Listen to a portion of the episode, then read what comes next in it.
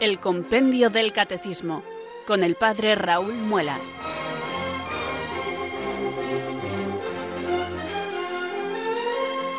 Muy buenas tardes queridos oyentes de Radio María, son las 4, las 3 en Canarias.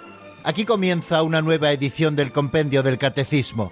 Reciban desde Talavera de la Reina un saludo muy cordial del Padre Raúl Muelas que un día más eh, les habla desde estos micrófonos de Radio María, la radio de la Virgen, la fuerza de la esperanza. Sed todos bienvenidos.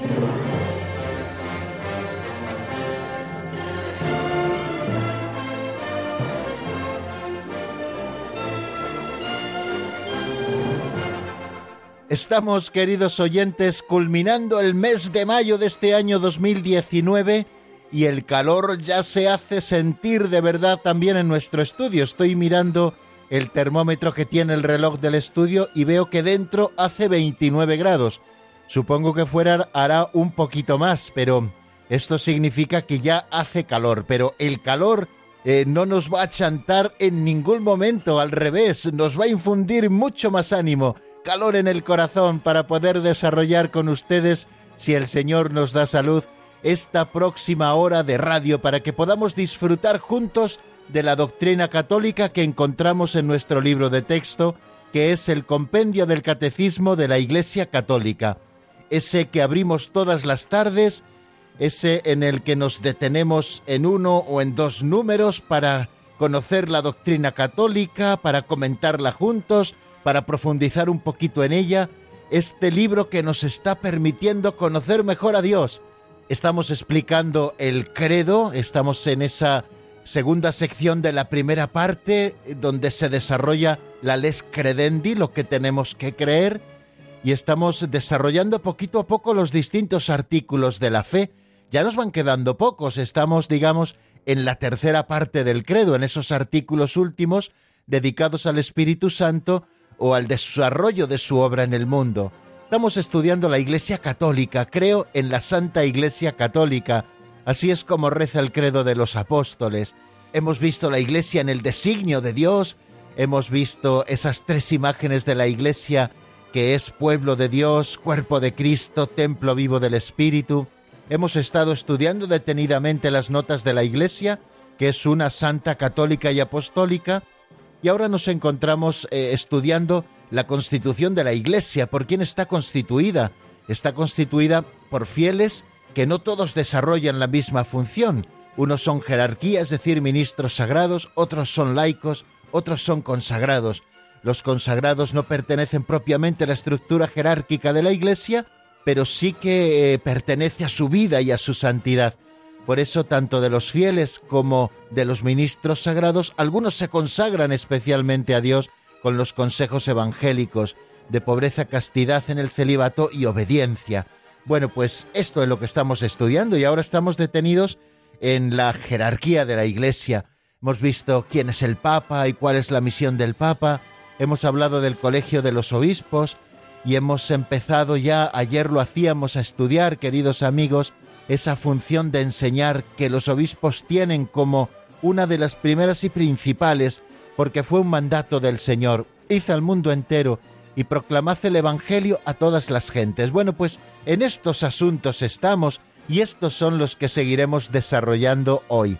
Pero antes de introducirnos de lleno en el estudio, vamos a hacer dos cosas. La primera de ellas rezar y la segunda abrir un poquito el apetito por conocer la doctrina con una pincelada de sabiduría, como hacemos todas las jornadas que abrimos el compendio juntos. Estaremos hasta las 5 menos 5 de la tarde si Dios quiere, así que espero que ustedes disfruten de este tiempo de radio. Vamos a recoger el corazón y vamos a invocar con fe al Espíritu Santo para que venga sobre nosotros, ilumine nuestro entendimiento y fortalezca nuestra voluntad. Por eso rezamos así. Ven Espíritu Santo, llena los corazones de tus fieles y enciende en ellos el fuego de tu amor. Envía Señor tu Espíritu que renueve la faz de la tierra. Oh Dios, que llenaste los corazones de tus fieles con la luz del Espíritu Santo, concédenos que guiados por el mismo Espíritu, sintamos con rectitud y gocemos siempre de tu consuelo. por Jesucristo nuestro Señor. Amén.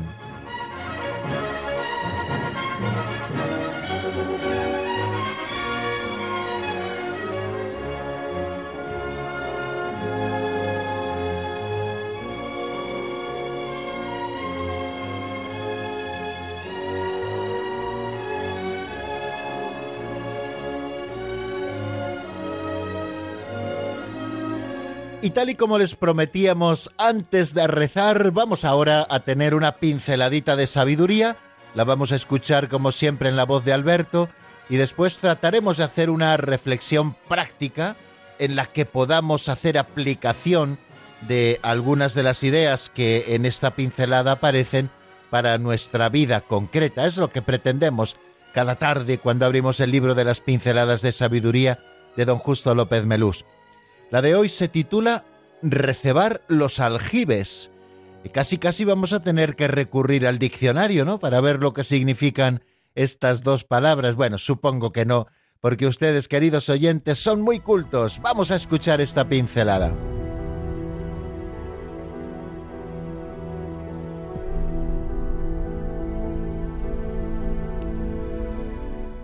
Recebar los aljibes.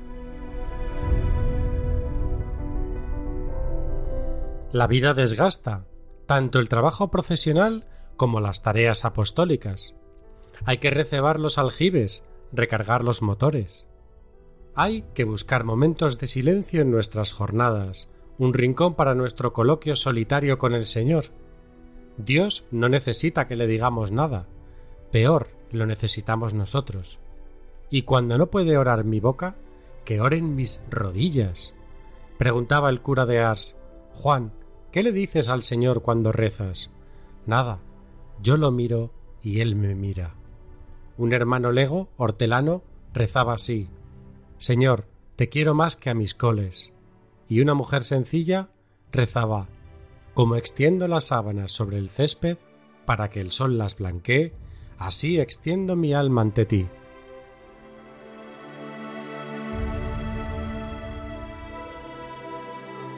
Bien, como seguramente todos conozcan la palabra aljibes de origen árabe, ese al primero ya lo está denotando, y nos está hablando de un depósito que suele estar bajo tierra y que recoge el agua, principalmente el agua de la lluvia, que luego se utiliza para el consumo humano o para los menesteres de la casa. Un aljibe, como es un depósito, eh, no mana, por lo tanto, entonces necesita llenarse de vez en cuando o bien del agua de la lluvia o bien de otros tipos de aguas que van llegando para que pueda llenarse de nuevo y ser utilizado. Bueno, por eso es necesario de vez en cuando recebar los aljibes. Qué bueno cuando llueve y esos depósitos se llenan de agua, se ceban, se receban, es decir, vuelven a llenarse. Bueno, pues eso que ocurre con esos instrumentos, contenedores que llamamos aljibes, y que principalmente se utilizaban antes en las casas para tener agua, eh, agua corriente, para no tener que ir a buscarla a los pozos, pues procuraba aprovecharse ese agua de la lluvia, ¿no? Bueno, y cuando los aljibes estaban agotados, pues había que recebarlos, o bien trayendo agua de otros sitios, agua de los pozos o lo que sea. Bueno, pues eso que ocurre con estos contenedores de agua, ocurre también con nuestra vida. La vamos gastando de la energía espiritual que llevamos dentro. Eh, la vamos gastando con el trabajo de cada día, ese trabajo profesional que llevamos adelante, o en las tareas apostólicas, los que nos dedicamos a las tareas apostólicas. Por eso, como el agua se va gastando, necesitamos de vez en cuando recebar los aljibes. Es decir, también nos lo explica así la propia pincelada recargar los motores. Son como esas baterías que son recargables que cuando se terminan tenemos que volver a enchufarlas para que se recarguen y nuevamente puedan dar esa energía que se necesita. Si nosotros hacemos aplicación de esto a nuestra vida cristiana concreta, estamos hablando de la oración. Esa es la aplicación que nos ha hecho preciosamente la pincelada. Hay que buscar momentos de silencio en nuestras jornadas, ¿no? Un rincón para nuestro coloquio solitario con el Señor. Cuentan de San Francisco de Sales que predicando un día un sermón eh, estaba diciendo a aquellos que le oían de lo importante que es que reservemos al menos una hora para la oración. Bueno, les cuento un poco de memoria tal y como yo recuerdo esta anécdota. Seguramente no sea así propiamente dicha, pero bueno, la idea sí que va a ser así, ¿eh? Bueno, pues él estaba predicando que necesitamos todos una hora de oración personal para poder vivir en el Señor y poder recargar las pilas eh, cada día para poder vivir cristianamente todas las dimensiones de nuestra existencia. Cuando terminó su predicación, se le acercó un señor y le dijo, mire, yo estoy tan ocupado que yo no dispongo de una hora para poder rezar. Y le dijo San Francisco de Sales, bueno, si está usted tan ocupado, pues tiene usted razón, no rece una hora. Si usted está tan ocupado, necesitará rezar dos. bueno, yo creo que es una anécdota muy sencilla, pero muy simpática y significativa. Cuanto más es nuestro desgaste, mayor ha de ser la necesidad que tengamos de recebar los aljibes en la oración. Cuanto más sea nuestra actividad, mayor tendrá que ser también nuestra contemplación. Aunque evidentemente nunca puede existir una paridad entre el tiempo de contemplación y el tiempo de acción, porque normalmente los que estamos escuchando a estas horas somos eh, llamados a una vocación activa en la Iglesia, aunque también, por cierto, nos escuchan monjas contemplativas que hacen su ratito de formación con Radio María también en este momento mientras realizan trabajos manuales. Pero bueno, eh, como no puede haber una paridad entre el tiempo de acción y el tiempo de oración, pero al menos siempre tiene que haber un equilibrio y a mayor acción, mayor contemplación, porque si no, eh, algo mal estaremos haciendo. Bueno, pues esto es lo que nos recuerda, queridos oyentes, esta pincelada titulada así, recebar los aljibes necesitamos disponer de rinconcitos, de tiempos en los que podamos estar a solas con el Señor, y si no puede orar nuestra boca porque estamos cansados, que al menos oren nuestras rodillas porque sí tenemos esa oración de presencia. Si andamos un poquito en sequedad y no se nos ocurren grandes cosas, pues devoción al Santo Clavo, pero lo importante es saber respetar los tiempos de oración como tiempos sagrados, es decir, reservamos un tiempo al día, eso es importante que lo hagan con sus directores espirituales, y ese tiempo al día que reservamos para la oración es un tiempo que sacrificamos, es decir, sacrificar lo utilizo en sentido etimológico, sacrum facere, es decir, un tiempo que hacemos sagrado, y si lo hemos hecho sagrado ya no es nuestro, es un tiempo de Dios, y lo importante es que permanezcamos fieles a ese tiempo, para recebar los aljibes de nuestra vida necesarios para poder vivir cristianamente y disfrutar de ese tiempo de oración cada uno como es.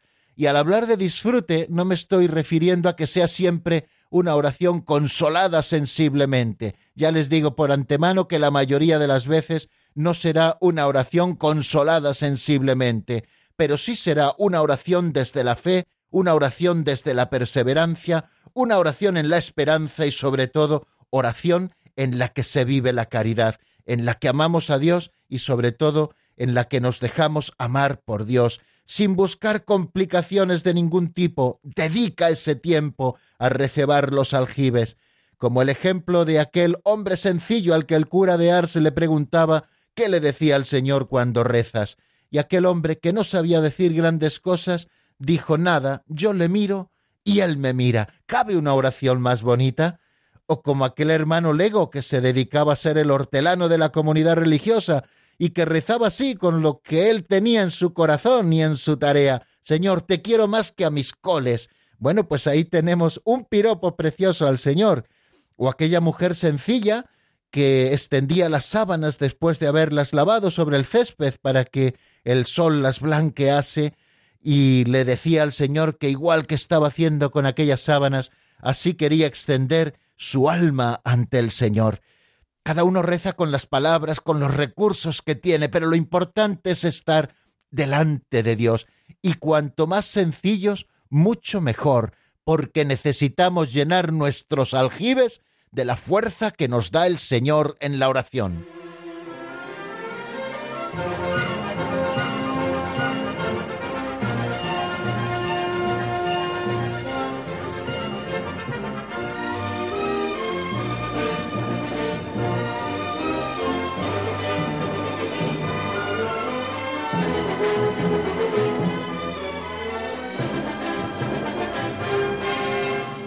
Continuamos, queridos oyentes, en la sintonía de Radio María. Esto es el Compendio del Catecismo y les habla el Padre Raúl Muelas, que les saluda amablemente si ustedes se han incorporado recientemente a nuestra sintonía.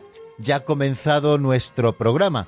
Le tenemos distribuido en varios momentos. Primero un saludo inicial, después la oración al Espíritu Santo, después escuchamos una pinceladita de sabiduría tratamos de hacer una reflexión práctica sobre la misma y después, que es el momento en el que nos encontramos ahora, hacemos resumen de lo que vimos en el día anterior.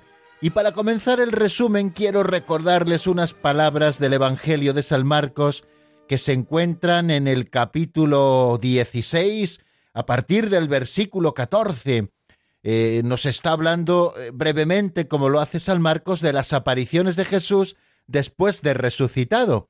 Y dice lo siguiente, por último se apareció Jesús a los once cuando estaban a la mesa, y les echó en cara su incredulidad y dureza de corazón, porque no habían creído a los que lo habían visto resucitado.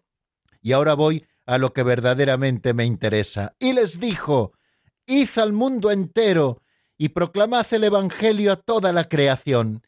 El que crea y sea bautizado se salvará, y el que no crea será condenado.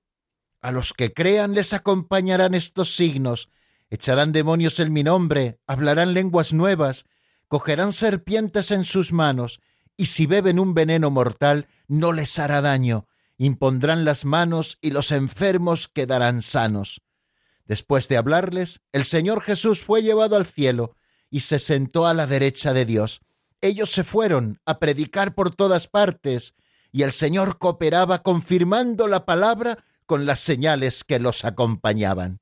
He querido leer este trocito del Evangelio porque nos está hablando de ese mandato solemne, de esa orden que el Señor entregó a sus apóstoles antes de ascender al cielo, después de echarles en cara su incredulidad, porque no habían dado fe a las palabras de aquellos que les habían dicho que le habían visto resucitado de entre los muertos, el Señor les dijo, Id al mundo entero y proclamad el Evangelio de la salvación. El que cree y se bautice se salvará, y el que se resista a creer será condenado. El Señor envía a los apóstoles para que enseñen la palabra del Evangelio. Por lo tanto, una de las primeras, de las principales, de las primordiales labores que tienen los apóstoles y por ende también sus sucesores, que son los obispos, y por ende también los colaboradores de los obispos, que son los presbíteros, los que llamamos sacerdotes, es la de enseñar el Evangelio. Bueno, pues de este tema estuvimos hablando ayer, queridos amigos, cómo ejercen los obispos la misión de enseñar. Eso es lo que nos preguntábamos en el número 184, que fue en el que nos detuvimos ayer. ¿Cómo ejercen los obispos la misión de enseñar? Eh, antes de pasar a decirles cómo ejercen los obispos la misión de enseñar, recuerdo que estuve haciendo repaso sobre la figura del obispo tanto en su diócesis como en el conjunto del colegio episcopal. Dijimos que cada uno de los obispos es el principio y fundamento visible de unidad en sus iglesias particulares.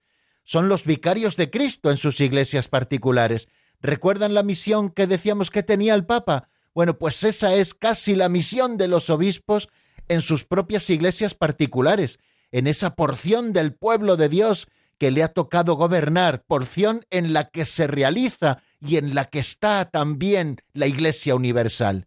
Bueno, pues como tales, los obispos ejercen su gobierno pastoral sobre la porción del pueblo de Dios que le ha sido confiada a la que tienen que enseñar con la palabra autorizada, a la que tienen que gobernar como buenos pastores y a la que tienen que santificar como configurados plenamente con Cristo, cabeza y pastor de la Iglesia. Bueno, pues lo hacen los obispos este gobierno pastoral, asistidos por los presbíteros y los diáconos, pero también hablábamos de que como miembros que son de un colegio, el colegio episcopal, cada uno de ellos también participa de la solicitud por todas las iglesias. Un obispo no puede decir yo, yo me encargo de mi diócesis, pero me desentiendo de la Iglesia Universal. Allá la Iglesia Universal. Yo con mi diócesis tengo bastante. Bueno, pues evidentemente con el trabajo que los obispos tienen en su diócesis tienen bastante, pero como miembros del colegio episcopal tienen también solicitud por todas las iglesias, una solicitud que ejercen primeramente dirigiendo bien su propia iglesia, como porción de la Iglesia Universal, y así contribuyen eficazmente al bien de todo el cuerpo místico, que es también el cuerpo de las iglesias. Bueno, esta solicitud los obispos deben extenderla particularmente a los pobres, a los perseguidos y también a los misioneros que trabajan en esas tierras de misión. Los obispos, por lo tanto, no trabajan solos como francotiradores cada uno en sus diócesis, y por eso vemos en la Iglesia determinadas estructuras que los van agrupando y que se van también apoyando y que de alguna manera manifiestan ese sentido colegial que el episcopado tiene. Por ejemplo, las iglesias particulares se suelen reunir o agrupar en provincias eclesiásticas. Varias iglesias homogéneas, cercanas entre sí, están unidas y presididas por un primus inter pares, que es lo que llamamos un arzobispo, ¿no? Que es el obispo de una sede metropolitana, que es quizá la sede principal de esas que la rodean, y de alguna manera trabajan juntos en algunos aspectos que le atañen a todos. ¿Qué otras cosas son sino también los sínodos de obispos, como el Papa llama a Roma a determinados obispos para que le asesoren eh, por ese sentido también de colegio que el episcopado tiene, ¿no? ¿O qué son las conferencias episcopales sino las reuniones de los obispos de un mismo país para tratar cosas comunes y para también, eh, pues de alguna manera, ayudarse eh, en el gobierno de sus propias iglesias, ¿no? Bueno, pues todo esto tenemos que tenerlo a la vista, queridos amigos, a la hora de entender el oficio episcopal. No vemos al obispo como el rey de una diócesis, pero que nada tiene que ver con las demás diócesis, sino que efectivamente vemos a los obispos como el principio y fundamento visible de la unidad en sus iglesias particulares, puesto que son en ellas los vicarios de Cristo, pero también les vemos con esa solicitud por todas las iglesias de la que nos habla también Christus Dominus del Concilio Vaticano II en el número 3, ¿no? Bien, y esto lo tenemos a la vista antes de abordar el tema de la misión de enseñar que tienen los obispos.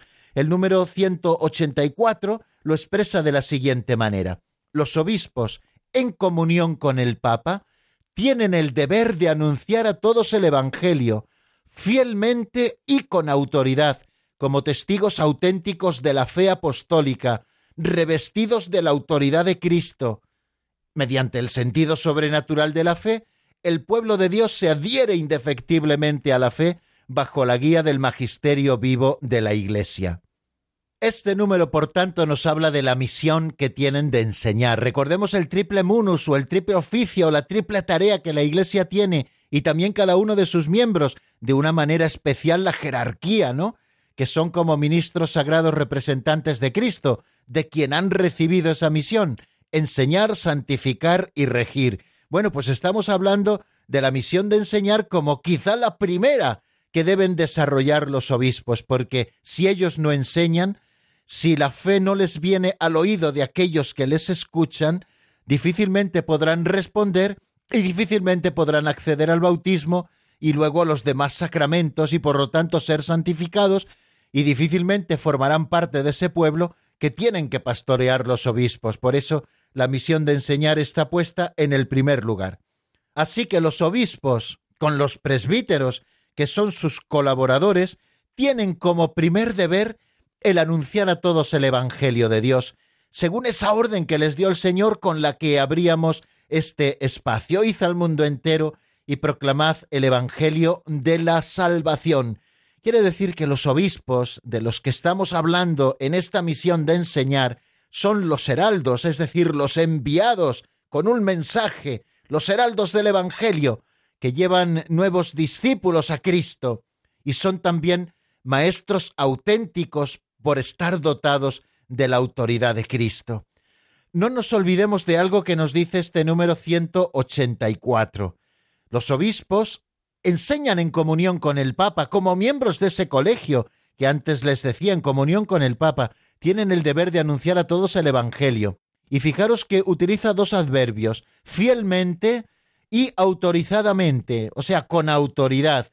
Importantes los adverbios. No se trata solo de anunciar el Evangelio a todos, sino anunciarlo fielmente. Y anunciarlo fielmente significa anunciarlo en su integridad, sin añadir ni quitar, sin recortar ni poner cosas de su propia cosecha, sino enseñar fielmente lo que hemos recibido de Cristo, lo que los apóstoles reciben como enseñanza de Jesucristo y que luego pasa a sus sucesores y que ha llegado a nosotros en la palabra de Dios escrita y en la palabra de Dios transmitida en la tradición viva de la Iglesia, bueno, pues deben anunciar el Evangelio con esta fidelidad a la palabra de Dios y también con la autoridad que les da el ser testigos auténticos de la fe apostólica. Ellos son sucesores de los apóstoles, por lo tanto son testigos auténticos de la fe apostólica que han sido revestidos de la autoridad de Cristo, que es el que goza verdaderamente del carácter de la infalibilidad y es el que se la transmite también a su iglesia como luego estudiaremos. Bueno, pues así enseñan los obispos, con la autoridad de Cristo, como testigos auténticos de la fe, eh, teniendo en cuenta esos dos adverbios, fielmente y con autoridad. Pues con el sentido sobrenatural de la fe, nos dice también este número 184, el pueblo de Dios se adhiere indefectiblemente a la fe bajo la guía del magisterio de la Iglesia. El magisterio de la Iglesia que es un regalo para la comunión y para la verdad que nos ha regalado el Señor. El magisterio de la Iglesia no está para recortar las alas a nadie, sino para darnos a todos la seguridad de la fe. El Señor quiere que no sea el error el que nos conduzca por mal camino, sino que sea siempre la verdad la que nos lleve a los mejores pastos. Por eso ha dotado, por la asistencia especial del Espíritu Santo a su Iglesia, con ese carisma de la infalibilidad del que hablaremos a continuación. Y lo hace para mantener la pureza de la fe transmitida por los apóstoles. Cristo, fijaros que es la verdad, quiso conferir a su Iglesia una participación en su propia infalibilidad. Cristo es Dios y de Dios decimos que ni puede engañarse ni puede engañarnos. Pues esa infalibilidad, ese ser la verdad, porque Cristo es la verdad, ha querido participarla con su propia Iglesia, para que nadie se extravíe por el camino del error. Por medio del sentido sobrenatural de la fe, el pueblo de Dios se une indefectiblemente, como hemos dicho, a la fe bajo la guía de este magisterio vivo de la Iglesia. La misión del magisterio, eh, también comentábamos ayer y con esto acabábamos, está ligada al carácter definitivo de la alianza instaurada por Dios en Cristo con su pueblo debe protegerlo de las desviaciones y de los fallos. Somos el pueblo de la eterna alianza. No habrá otra después que venga a corregir nada. Es la eterna alianza, la que durará por siempre. Y debe Dios proteger de toda desviación y de todo fallo y garantizar a todos los fieles eh, que participan de esa alianza por el bautismo y los sacramentos la posibilidad objetiva de profesar sin error la fe auténtica. De manera que el oficio pastoral del magisterio está dirigido a velar para que el pueblo de Dios permanezca en la verdad que libera. Para cumplir este servicio, Cristo ha dotado a los pastores con el carisma de la infalibilidad en materia de fe y de costumbres. Bien, pues el ejercicio de este carisma puede revestir varias modalidades, como vamos a estudiar con el número 185. Tampoco nos vamos a entretener mucho, pero sí que diremos alguna cosa de cómo y cuándo se ejerce la infalibilidad del magisterio. Pero antes yo les invito a que escuchen esta canción titulada El buen samaritano, es de Amparo Montaño y está sacada del álbum En las manos de Dios. Enseguida estamos de vuelta.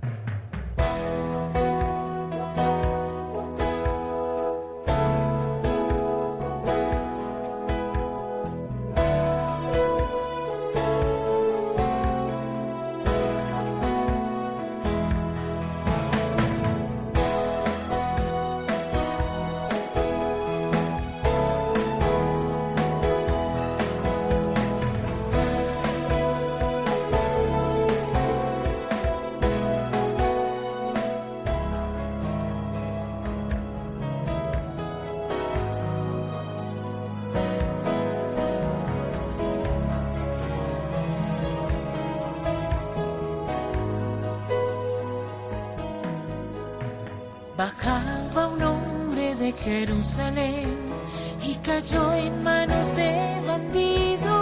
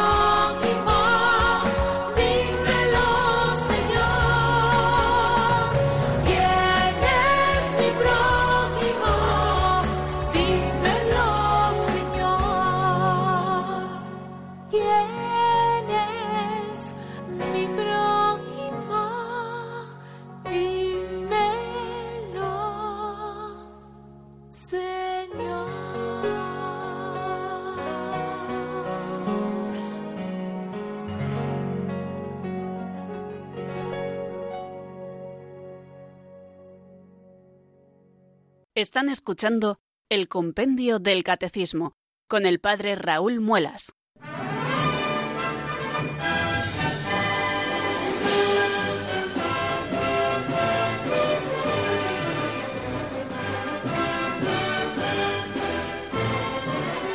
Continuamos, queridos amigos, en Radio María. Estamos en el compendio del Catecismo y desde Talavera de la Reina les habla el padre Raúl Muelas. Como todas las tardes de lunes a viernes en esta franja horaria de 4 a 5 en la península, de 3 a 4 en las Islas Canarias, pues eh, nos dedicamos a acercarnos al compendio del Catecismo para ir recibiendo luz en cada uno de sus números sobre la doctrina católica, que es la que queremos aprender. Bueno, hemos dicho hace un momento, vamos a abordar ahora el número 185, pero en el número anterior que hemos estado repasando hemos dicho que para mantener a la Iglesia en la pureza de la fe transmitida por los apóstoles, Cristo le promete una asistencia especial del Espíritu Santo. Hemos dicho que queremos comprender lo que es el misterio de la Iglesia, es decir, vemos una realidad visible, pero que tiene una realidad también invisible que la supera todavía, ¿no? A esta realidad visible. Y una de esas realidades invisibles que hace posible la realidad visible que es la Iglesia es la asistencia constante del Espíritu Santo, de la que no podemos prescindir jamás. De manera que este carisma de la infalibilidad que vamos a estudiar ahora no lo comprenderemos o lo veremos como una imposición irracional si solo tratamos de comprenderlo racionalmente. Yo creo que la clave para entender la infalibilidad nos la da ese 889 del Catecismo Mayor de la Iglesia, donde nos dice eso que hemos escuchado, que para mantener a la Iglesia en la pureza de la fe transmitida por los apóstoles, o sea que lo que Jesucristo quiere es que la Iglesia de todos los tiempos, aunque pasen siglos y siglos del comienzo, quiere mantenerla en la pureza de la fe transmitida a los apóstoles. Pues Cristo, que es la verdad, quiso conferir a su Iglesia una participación en su propia infalibilidad. Jesucristo, como la verdad que es, no puede equivocarse, es infalible, y ha querido que su Iglesia, que es su cuerpo, a la que Él se ha unido, y de qué manera que ha querido ser una sola cosa con ella, también participe de su propia infalibilidad. De esta manera, el pueblo de Dios puede, con sentido sobrenatural de la fe, unirse indefectiblemente a la fe que la Iglesia le propone, es decir, bajo la guía del magisterio vivo de la Iglesia, ¿no? O sea que la misión del magisterio está ligada, no lo olvidemos, a ese carácter definitivo de la alianza, como ya les recordaba hace un momento, esa nueva alianza que es para siempre instaurada por Dios en Cristo con su pueblo que es la Iglesia. Por tanto, Dios debe proteger a su pueblo de las desviaciones y de los fallos y garantizarle la posibilidad objetiva de profesar sin error la fe auténtica. Luego cada cual hará lo que considere conveniente, porque para eso somos libres. Pero todo fiel cristiano, todo bautizado, tiene que tener la posibilidad de profesar la fe sin error, la fe auténtica, de manera que alguien se la tiene que presentar auténticamente, y ese alguien es el magisterio de la Iglesia. Por tanto, el oficio pastoral del magisterio está dirigido así a velar para que el pueblo de Dios permanezca en la verdad, una verdad que, como el mismo Cristo nos decía, nos hace libres. Pues para cumplir este servicio, Cristo ha dotado a los pastores con el carisma de la infalibilidad en materia de fe y de costumbres. El ejercicio de este carisma de la infalibilidad en materia de fe y costumbres puede revestir varias modalidades. Y eso es lo que viene a respondernos el número 185, que se pregunta cuándo se ejerce la infalibilidad del magisterio. Pues vamos a ver qué es lo que nos dice ese número en la voz de Marta Jara.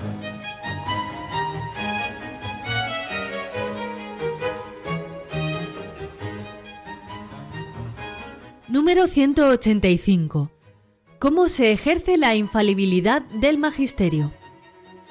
La infalibilidad del magisterio se ejerce cuando el romano pontífice, en virtud de su autoridad de supremo pastor de la Iglesia, o el colegio de los obispos en comunión con el Papa, sobre todo reunido en un concilio ecuménico, proclaman con acto definitivo una doctrina referente a la fe o a la moral, y también cuando el Papa y los obispos, en su magisterio ordinario, concuerdan en proponer una doctrina como definitiva.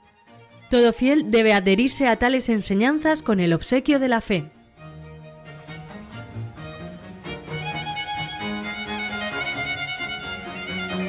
Bien, acabamos de escucharlo. La infalibilidad del magisterio se ejerce cuando el romano pontífice, en virtud de su autoridad de supremo pastor de la Iglesia, o el colegio de los obispos en comunión con el Papa, sobre todo reunido en un concilio ecuménico, proclaman con acto definitivo una doctrina referente a la fe o a la moral. De esta doble primera manera, de manera, podríamos decir, solemne, se manifiesta la infalibilidad del magisterio de la Iglesia, o bien cuando el romano pontífice, en virtud de su autoridad, proclama con un acto definitivo una doctrina referente a la fe o a la moral como definitiva, pues entonces está proclamando un dogma, ¿no? Así está ejerciendo la infalibilidad. Pero también cuando el colegio de los obispos, en comunión con el Papa y reunido en concilio, también proclaman con acto definitivo una doctrina referente a la fe o a la moral. Digamos que esos son las formas extraordinarias del ejercicio de la infalibilidad del magisterio de la Iglesia. Pero luego nos habla, como pueden ver, en esa última parte precisamente del número 185, y también cuando el Papa y los obispos, con su magisterio ordinario, concuerdan en proponer una doctrina como definitiva. Todo fiel debe adherirse a tales enseñanzas con el obsequio de la fe. Bueno, una primera cosa que tenemos que pensar de nuevo, que quien es infalible verdaderamente es Jesucristo, que es Dios, y ni puede engañarse ni engañarnos. En Jesucristo no puede darse el error. Jesús ha querido que participe de esa infalibilidad suya su esposa, la que se ha unido, formando con ella el Cristo total, que es la Iglesia. De manera que a la Iglesia le acompañe el carisma de la verdad, es decir, la infalibilidad, la imposibilidad de errar en temas de fe y costumbres, para que todo aquel que quiera acercarse a la Iglesia pueda profesar la fe verdadera que Cristo transmite a los apóstoles, ¿vale? Para esto está precisamente el carisma de la infalibilidad, no para imposiciones tontas como algunos pretenden hacernos creer, ridiculizando este carisma maravilloso que es un servicio más del Santo Padre a la Iglesia y del Colegio de los Obispos. La infalibilidad es una asistencia especial del Espíritu Santo para que todos podamos conocer la verdad y que esta verdad nos haga libres. ¿Cómo se ejerce esa infalibilidad? Pues cuando el romano pontífice, en virtud de su autoridad de supremo pastor de la Iglesia, proclama con acto definitivo una doctrina referente a la fe o a la moral, o también cuando el colegio de los obispos, en comunión con el Papa, sobre todo reunido en concilio ecuménico, proclaman con acto definitivo una doctrina referente a la fe o a la moral, por ejemplo, los dogmas de fe proclamados, proclamados o bien por concilios, proclamados también por el Santo Padre, ¿no? Podríamos poner ejemplos de dogmas, pero bueno, no creo que debamos entretenernos mucho en ello. Esa, digamos que es la manera solemne de ejercer esa infalibilidad del magisterio. Pero también existe otra manera de manifestar la infalibilidad del magisterio y es cuando el Papa y los obispos en su magisterio ordinario concuerdan en proponer una doctrina como definitiva, pues todo fiel debe adherirse a tales enseñanzas con el obsequio de la fe. Todo eso que nos proponen ha de por nuestra parte ser acogido con el obsequio de la fe, es decir, de fe divina y católica. El romano pontífice eh, nos dice Lumen Gentium en el número 25, que es un poco eh, la fuente de todo esto que estamos diciendo, el romano pontífice, cabeza del colegio episcopal, goza de esta infalibilidad en virtud de su ministerio, cuando como pastor y maestro supremo de todos los fieles, que confirma en la fe a sus hermanos, proclama por un acto definitivo la doctrina en cuestiones de fe y moral. La infalibilidad prometida a la Iglesia reside también en el cuerpo episcopal cuando ejerce el magisterio supremo con el sucesor de Pedro, sobre todo en el concilio ecuménico. Bien, esto es más o menos lo que hemos dicho en el número 185, pero no ahora leído del compendio del catecismo, sino leído directamente de la fuente que es el, Concilio Vaticano II Lumen Gentium 25, que también por otra parte está citando al Concilio Vaticano I, que es donde se define la infalibilidad del Papa. Cuando la Iglesia propone por medio de su Magisterio Supremo que algo se debe aceptar como revelado por Dios para ser creído y como enseñanza de Cristo, hay que aceptar sus definiciones con la obediencia de la fe. Esta infalibilidad abarca todo el depósito de la revelación divina, y esto también tenemos que tenerlo a la vista con Lumen Gentium número 25 en la cabeza, porque es, fijaros, el texto que yo les recomiendo, son cuatro párrafos, y para este fin de semana creo que sería una bonita lectura leer Lumen Gentium 25, porque allí encontramos un poco, bueno, pues todas estas, estas cosas eh, algo más desarrolladas. La asistencia divina es también concedida a los sucesores de los apóstoles cuando enseñan en comunión con el sucesor de Pedro, y de una manera particular al obispo de Roma, pastor de toda la Iglesia, aunque sin llegar a una definición infalible y sin pronunciarse de una manera definitiva, proponen en el ejercicio del magisterio ordinario una enseñanza que conduce a una mejor inteligencia de la revelación en materia de fe y de costumbres. A esta enseñanza ordinaria los fieles también deben adherirse con espíritu de obediencia religiosa, que aunque distinto del asentimiento de la fe, es una prolongación de él. Eh, ¿Por qué decimos esto eh, citando al Catecismo Mayor de la Iglesia? Porque puede haber algunos que digan, bueno, eh, yo al final, yo solamente doy el asentimiento de mi fe, aquellas cosas que el Santo Padre o los concilios ecuménicos han proclamado solemnemente, pero todo aquello que forma parte del magisterio ordinario del Papa o de los obispos en comunión con él en una enseñanza común, pues yo no lo hago ni caso, pues estaría haciendo mal, estaría haciendo mal, porque el magisterio ordinario del Santo Padre, el Papa no está definiendo todos los días cosas como de fe y costumbres, pero el magisterio ordinario del Santo Padre, a través del cual también nos va dando una mayor inteligencia de los misterios de la fe, de todo ese depósito de la fe, y también eh, los obispos que en comunión con él van enseñando esa doctrina común, aunque no la presenten de manera definitiva, creo que nosotros también como fieles estamos obligados a adherirnos con un espíritu de obediencia religiosa. De esta doctrina no decimos que merece el asentimiento de nuestra fe, pero sí un espíritu de obediencia religiosa que, aunque distinto nos dice eh, el Catecismo Mayor de la Iglesia del asentimiento de la fe, es una prolongación de él. Ahora, sobre todo también a veces alentados por determinados medios de comunicación, se pretende ridiculizar la voz de los obispos. ¿Cuántas veces, queridos amigos, se ridiculiza o se trata de ridiculizar la voz de los obispos. Bueno, pues esto es lanzar un misil, esto es una tentación clarísima y ya sabemos de quién vienen las tentaciones, aunque sean portavoces de ellas quien sean, no son eh, misiles a la línea de flotación de nuestra unión con los legítimos pastores y de esa obediencia religiosa que les debemos en su enseñanza, que está adornada por ese carisma de la verdad, ¿no? y de la autenticidad aunque no estén definiendo como verdades de fe constantemente cosas, ¿no? Los obispos reunidos en concilio o el Santo Padre en virtud de su supremo magisterio. Eh, no, tenemos que escuchar la voz del Papa en su magisterio ordinario con espíritu de obediencia religiosa y también escuchar así la voz de nuestros pastores que están en comunión con el Papa con espíritu de obediencia religiosa, aunque no estén eh, diciendo las cosas con ese carisma de la infalibilidad, pero no por eso se están equivocando o su opinión puede ser equivocada. Eh, no, cuando nos están enseñando nuestros pastores, nosotros debemos acoger, aunque no estén tratando de definir nada de manera infalible, eh, nosotros tenemos que tratar de acoger con espíritu religioso de obediencia todo eso.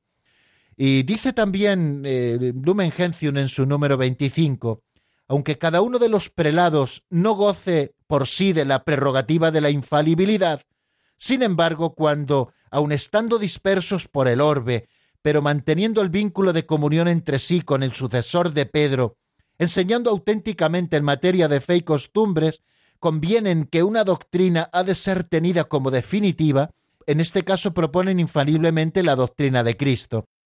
Bueno, ¿por qué les cito este texto si ya esto lo habíamos explicado? No, les cito este texto porque el que goza personalmente del carisma o de la prerrogativa de la infalibilidad es el Santo Padre como sucesor de Pedro, como fundamento de la fe. Para que tu fe no flaquee, rezaré por ti, dice Cristo a Pedro. Cada uno de los prelados, es decir, de los obispos, no goza de por sí de la prerrogativa de la infalibilidad. Goza de esta prerrogativa cuando con todos los obispos del mundo unidos al Santo Padre convienen en que una doctrina ha de ser tenida como definitiva y en este caso proponen infaliblemente la doctrina de Cristo. Pero todo esto se realiza con mayor claridad cuando reunidos en concilio ecuménico son para toda la Iglesia universal los maestros y jueces de la fe y costumbres, a cuyas definiciones hay que adherirse con la sumisión de la fe. Este magisterio común, donde presentan infaliblemente algo y donde se manifiesta la infalibilidad de la Iglesia, a veces es muy difícil de constatar, por eso todas esas cosas a veces se proponen siempre en los concilios para que haya una mayor constancia para los fieles de que todo eso se propone infaliblemente como doctrina de Cristo. Bueno, vamos a detenernos un momentito con una canción, hoy tampoco tendremos llamadas, y luego terminamos ya el programa porque nos quedarán pocos minutos. La canción que les propongo para reflexionar sobre este tema de la infalibilidad se titula Ayúdame Jesús y es de Acenet. La escuchamos y enseguida estamos nuevamente juntos para terminar el programa.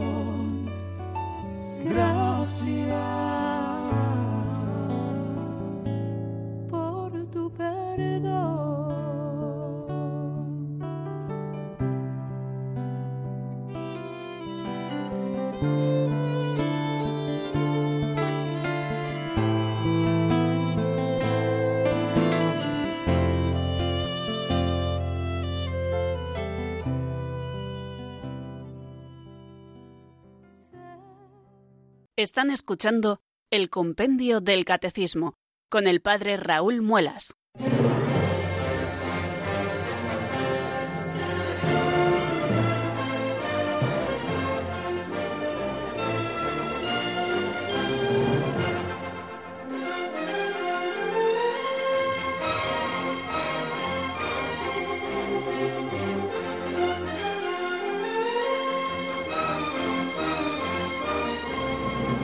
Bien amigos, estamos a punto de terminar este programa nuestro que titulamos Compendio del Catecismo. Hemos estado estudiando el número 85 cuando se ejerce la infalibilidad del magisterio. La infalibilidad del magisterio se ejerce cuando el romano pontífice, en virtud de su autoridad de supremo pastor de la Iglesia, o el colegio de los obispos, en comunión con el Papa, sobre todo reunido en un concilio ecuménico, proclaman con acto definitivo una doctrina referente a la fe o a la moral y también cuando el Papa y los obispos, en su magisterio ordinario, concuerdan en proponer una doctrina como definitiva. Todo fiel debe adherirse a tales enseñanzas con el obsequio de la fe. Y después hablábamos también de cómo tenemos que adherirnos con espíritu de obediencia religiosa a ese magisterio ordinario de nuestros obispos, a los que tenemos que atender como pastores autorizados y sucesores de los apóstoles, y no digamos al magisterio ordinario también del Santo Padre, ese que desarrolla en sus catequesis o en sus homilías, al que tenemos que estar siempre atento y prestarle ese espíritu de obediencia religiosa. Bueno, pues vamos a dejar aquí el tema de la infalibilidad, porque en nuestro próximo programa, que será si Dios quiere el lunes, abordaremos el tema de cómo ejercen los obispos la misión de santificar. Vamos a ver si nos diera tiempo a desarrollar el próximo lunes dos números, cómo ejercen los obispos la misión de santificar y cómo ejercen los obispos la misión de gobernar. Y así vamos avanzando en el estudio de la doctrina. Nada más por hoy, amigos la bendición de Dios Todopoderoso, Padre, Hijo y Espíritu Santo, descienda sobre vosotros y permanezca para siempre. Amén. Hasta el lunes, si Dios quiere, amigos.